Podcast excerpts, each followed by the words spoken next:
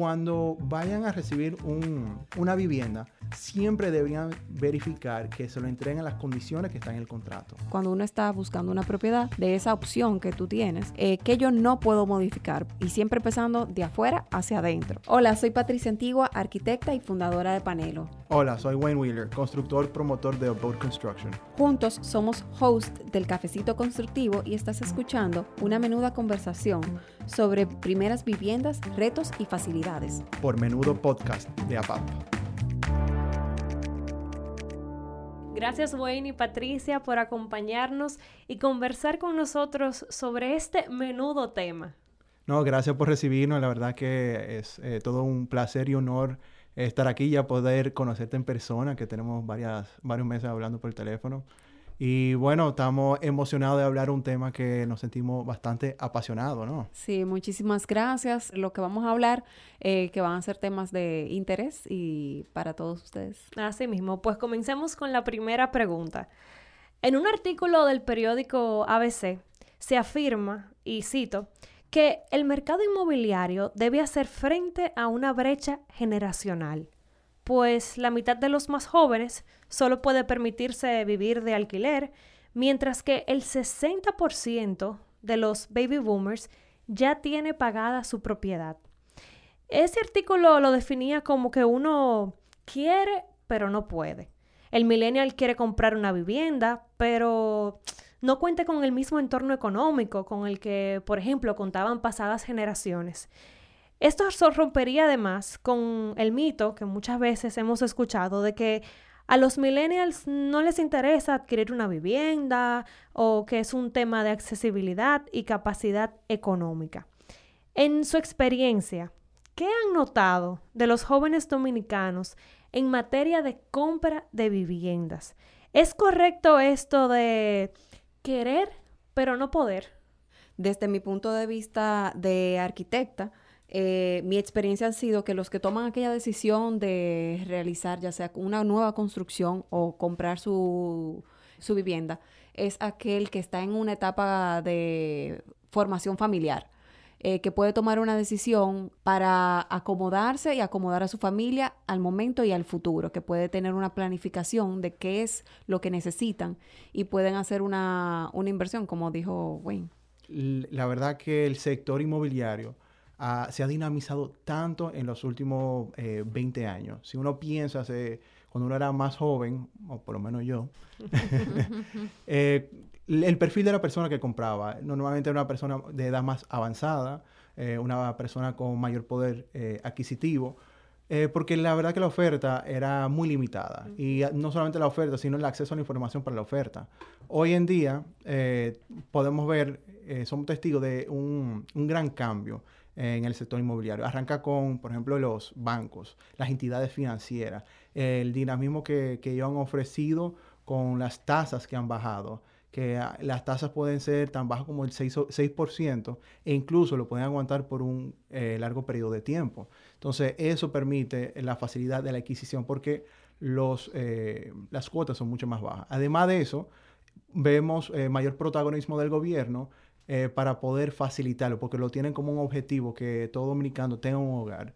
Y a través de la liberación de encaje, ellos han, han asignado esos fondos que están eh, otorgando muchas de las entidades financieras para esos eh, préstamos. Además de eso, han tomado medidas, eh, por ejemplo, la, vivienda de bajo costo, que hoy en día creo que está en 3.8 millones, que pueden otorgar a aquellas, aquellas viviendas calificadas como vivienda de bajo costo un bono de vivienda. Y otro factor que ha influido en el tema de, la, dinamización del sector inmobiliario han sido las mismas promotoras. el hecho de que a través de la tecnología, estudios, ellos pueden conectar mejor el producto de ellos con, eh, con su público, con un, segmento determinado. Antes era un poquito más general y ahora mismo se crean distintos proyectos para distintos propósitos, sea para inversión, sea para vivienda, eh, sea para un perfil del cliente que esté en una edad más avanzada o para jóvenes. Eh, y para poder, para que, para que las viviendas sean más asequibles, también se han jugado con los tamaños. Entonces, nosotros vemos como el polígono central que tenemos eh, habitaciones, eh, perdón, apartamentos de una habitación a un precio más asequible. Las viviendas de bajo costo ya eh, se están haciendo de mayor calidad, se está haciendo con mejor diseño porque está invirtiendo en la parte arquitectónica. Entonces, todo esto ha permitido una convergencia para que hoy en día el dominicano sí pueda adquirir con mayor facilidad que ayer una vivienda. Entonces, no necesariamente comparto, creo que es algo internacional, pero eh, aquí no necesariamente aplica. Y me gusta eso que dices de que hay un mayor acceso a las oportunidades y esa información que nos puede permitir eh, tomar decisiones de forma eh, mucho más informada. Conectando con esa pregunta anterior, ¿cuál entienden que es entonces, ya luego de que vemos este escenario, el mayor obstáculo o reto a la hora de comprar una vivienda? Ya cuando estamos hablando de algo construido, el mayor obstáculo sería que cumpla con las necesidades espaciales, pero a la vez con el presupuesto y la ubicación. Ese es como eh, eh, los puntos que generalmente uno busca. Entonces, que todo se cumpla eh, es un obstáculo que generalmente vemos en las personas cuando van a adquirir esa primera vivienda. Que siempre hay una cosa que me hace pensarlo dos veces. Exacto, siempre hay algo que no, que lamentablemente tú vas a tener que dar tu brazo a torcer. Tiene una buena ubicación, tiene eh, un buen precio, un buen presupuesto que puedes pagar, pero entonces en la distribución espacial quizás no es la que más se adapta a tus necesidades. Sí, definitivamente, eh, de acuerdo con Patricia, y, pero específicamente, según mi punto de vista, es la planificación financiera. Porque cuando alguien compra un nuevo apartamento, un nuevo hogar, una vivienda, ¿qué dicen?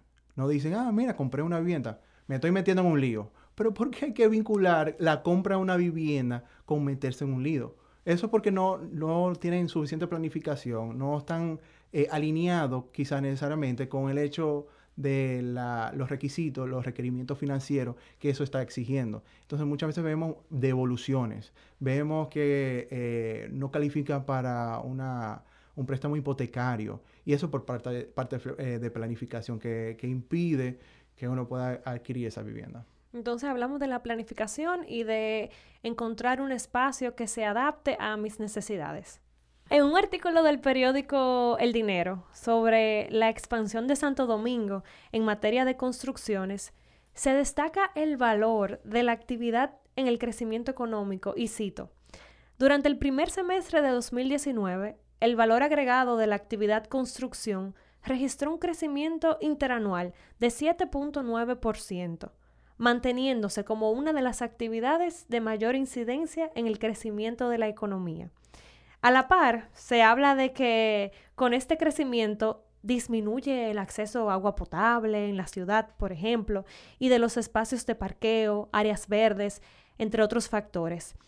¿Cómo ven desde la sostenibilidad y ahora combinándolo con el factor construcción, el crecimiento de estas construcciones y el sector inmobiliario? Mire, es muy interesante que le des ese giro a la conversación, porque incluso nosotros hemos estado resaltando en nuestro cafecito varios temas a nivel urbano de la mano de expertos, donde hemos aprendido que nuestro país ha tenido ese crecimiento un tanto desordenado, pero aparte de resaltar esa problemática, lo más grave es que no tenemos conocimiento de esos factores, esos factores que debemos como desarrolladores y como ciudadanos tener en cuenta a la hora de desarrollar e impulsar una nueva iniciativa. Entonces, uno de los temas que hemos desarrollado y que nos ha despertado esa sed a Wayne y a mí eh, por saber más y aprender más para hacer las cosas bien es el ordenamiento territorial qué es y cuáles son los temas de la actualidad que afecta a nuestro país y que debemos ah, eh, como hacer hincapié y prestar atención eh, para ser competitivos, ser sostenibles y viables, como bien en una de las entrevistas que tuvimos con la arquitecta Maribel Villalona. El ordenamiento territorial eh, representa la mayor oportunidad a futuro con la que cuenta nuestro país. Tuve, este es el menudo que necesitabas. Hola, soy Ivana y estás escuchando Menudo Podcast. Como han definido aquí en previos episodios, lo que es la sostenibilidad es que hoy en día podemos eh, crecer de una manera que no vamos a perjudicar los recursos de, de mañana. Y por eso es muy importante, como estaba diciendo Patricia, el, el tema del ordenamiento territorial. Necesitamos zonificar, necesitamos organizarnos. Eh, otra cosa que necesitamos realizar es eh, la democratización de las aceras. Uno dice, bueno, yo no camino, pero eso es porque uno no puede, uno ya está tan acostumbrado a eh, utilizar el vehículo que no se da cuenta que uno pudiera caminar. Entonces hay un sinnúmero de cosas que necesitamos trabajar para que ya el sector inmobiliario no crezca de manera individual, que no sea una torre un proyecto, sino que esté, esté integrado a su entorno y su entorno lo permita integrar a otros proyectos. Y que sea algo ya como un master plan estudiado, no solamente algo puntual aquí y allá, sino algo completo. Y eso, como decía Wayne, va a despertar oportunidades, oportunidades que quizás están dormidas para nuestro país y va a hacer, eh, impulsar nuevas iniciativas que nos pueden beneficiar me parece muy positivo ese mayor nivel de conciencia que están tomando los profesionales de este sector. Eh, y, en esa línea de las construcciones sostenibles, siguiendo con el tema, el arquitecto César Fernández afirma, y aquí vuelvo y cito, la falta de una cultura informativa y educativa en los arquitectos, ingenieros, inversionistas y otros profesionales involucrados mantiene la percepción de que la construcción verde es muchísimo más costosa. ¿Qué es la construcción sostenible y cómo ha evolucionado esta alternativa de, gestión integral, de construcción integral en este sector en la República Dominicana? Para que sea sostenible, eh, ya lo hemos definido, que no vaya a perjudicar eh, los recursos de mañana, pero para que un edificio sea sostenible necesita, estar certificado por un tercero imparcial. Actualmente en República Dominicana solamente tenemos una certificación edilicia de tres R's que también fueron invitados aquí, Ginny Hensen, y ellos simplemente están pidiendo que cumplan con las normas y los códigos existentes. O sea, no hay una certificación que exige más allá y después uno acude a certificaciones internacionales. Entonces, con término de costo, si cumplir con la ley sale más costoso, entonces significa que no está construyendo correctamente, uno está, uno está violentando la ley. Entonces, ahí no necesariamente estoy de acuerdo. Necesitamos seguir avanzando con las certificaciones eh, edilicias para que sean más exigentes, que pudieran profundizar un poquito más, además de simplemente cumplir con la ley. Y que sea hasta el mismo consumidor que, que lo exija. Claro, y hay muchas personas eh, que están haciendo un, esfuerzo y otras personas que lo están pidiendo, pero no tenemos eh, un ente regulador, una, una empresa que lo pudiera certificar a nivel que está pidiendo el público, que no sea internacional. Y por eso ahí no conviene porque va a ser demasiado costoso y no necesariamente sostenible. Luego de reflexionar de este eh, panorama general, si pudieran decirnos tres consejos básicos y esenciales que uno debe considerar a la hora de comprar una vivienda, ¿cuáles serían? Yo siempre digo enfocarse en lo que no se puede modificar de un cuando uno está buscando una propiedad, de esa opción que tú tienes, eh, que yo no puedo modificar por, y siempre empezando de afuera hacia adentro. Es decir, su entorno, sus vistas, eh, la contaminación ambiental que pueda tener la zona, la contaminación sonora, el tránsito de esa zona a la que me voy a, voy a estoy contemplando que sea mi, mi zona de mi nueva residencia, los vecinos, las condiciones y la accesibilidad a esa propiedad. Luego sería la geometría y los elementos estructurales de ese espacio, ya luego de que estoy ya en, en esa vivienda, eh, ya sea que tenga columnas en el medio eh, de los espacios, formas irregulares, los cuales recaen a desperdicios de espacio y desperdicios de metros cuadrados, eh, y una distribución espacial incómoda. Y para mí siempre como tercero, como ya es importante y muchas personas lo ven como importante, pero para mí es algo que tú puedes modificar, son las terminaciones. Las terminaciones de los espacios, principalmente ventanerías, baños, eh, cocinas, pero son elementos que tú puedes eh, hacer un upgrade después. Bueno, aquí podemos ver una diferencia entre Patricia y yo, porque ella piensa más como eh, con creatividad y con la estética. yo soy más tipo ingeniero, yo me voy a los números Y para mí lo primero que hay que definir son los objetivos. ¿Cuál es el propósito del hogar? ¿Es para inversión o es para vivir? Eh, cómo uno tiene que proyectar la familia, no solamente cómo está hoy, sino cómo va a estar mañana, porque el proyecto de vivienda es a, largo plazo. Además de eso, la tipología, uno quiere vivir un apartamento o una casa, las dotaciones, eh, es, decir, lo quiere con piscina, con gimnasio o simplemente quiere eh, el hogar en sí. Entonces, lo primordial es primero definir los objetivos, porque eso ya va a trochar el camino para la búsqueda del mismo. Uno ya tiene más claro en la mente qué es lo que uno está buscando y no se va a abrumar de todas las opciones existentes que hay. Eh, lo segundo, ya alineado con establecer objetivos, el presupuesto.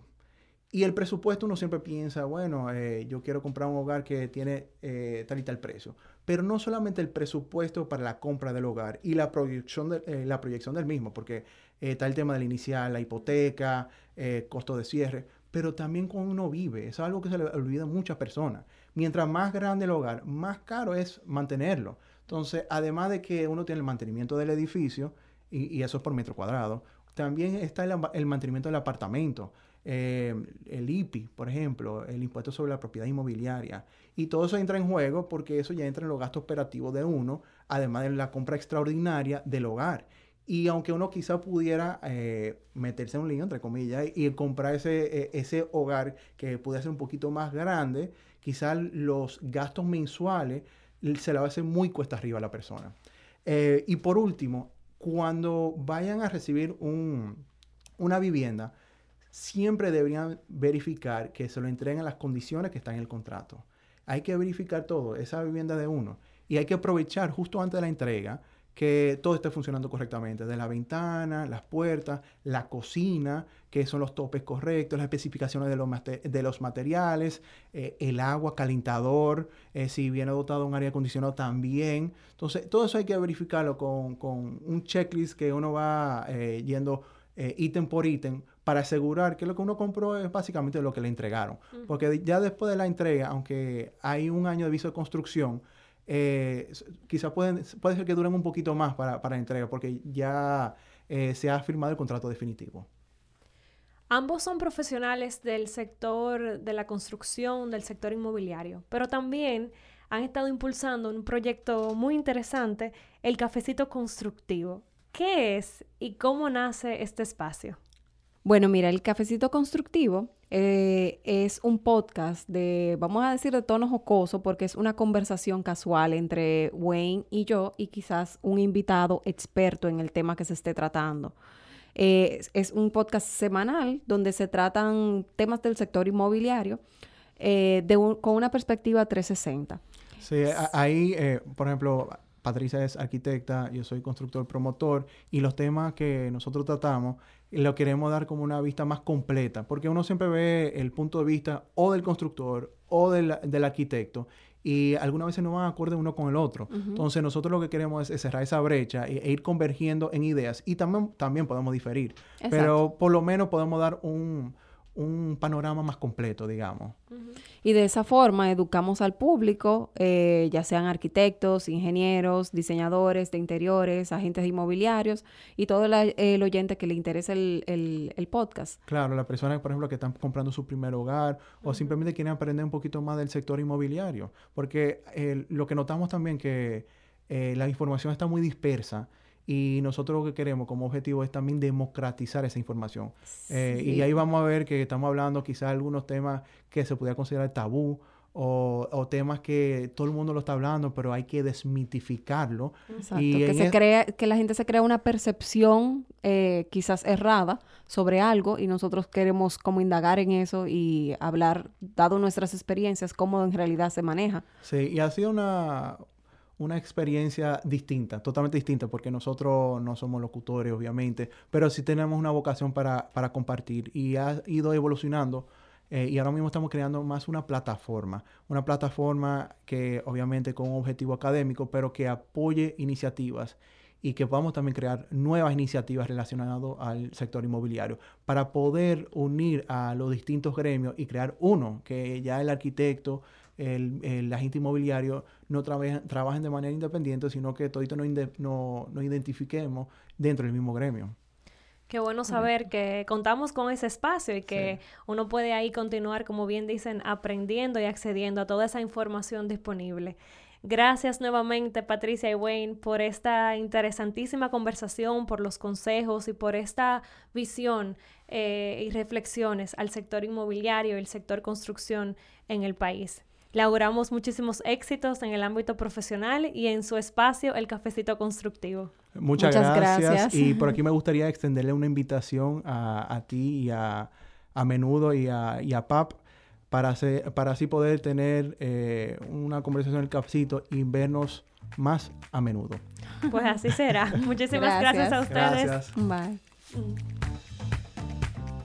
Gracias por la sintonía. Sigue la conversación por las redes sociales utilizando la etiqueta Menudo Podcast APAP.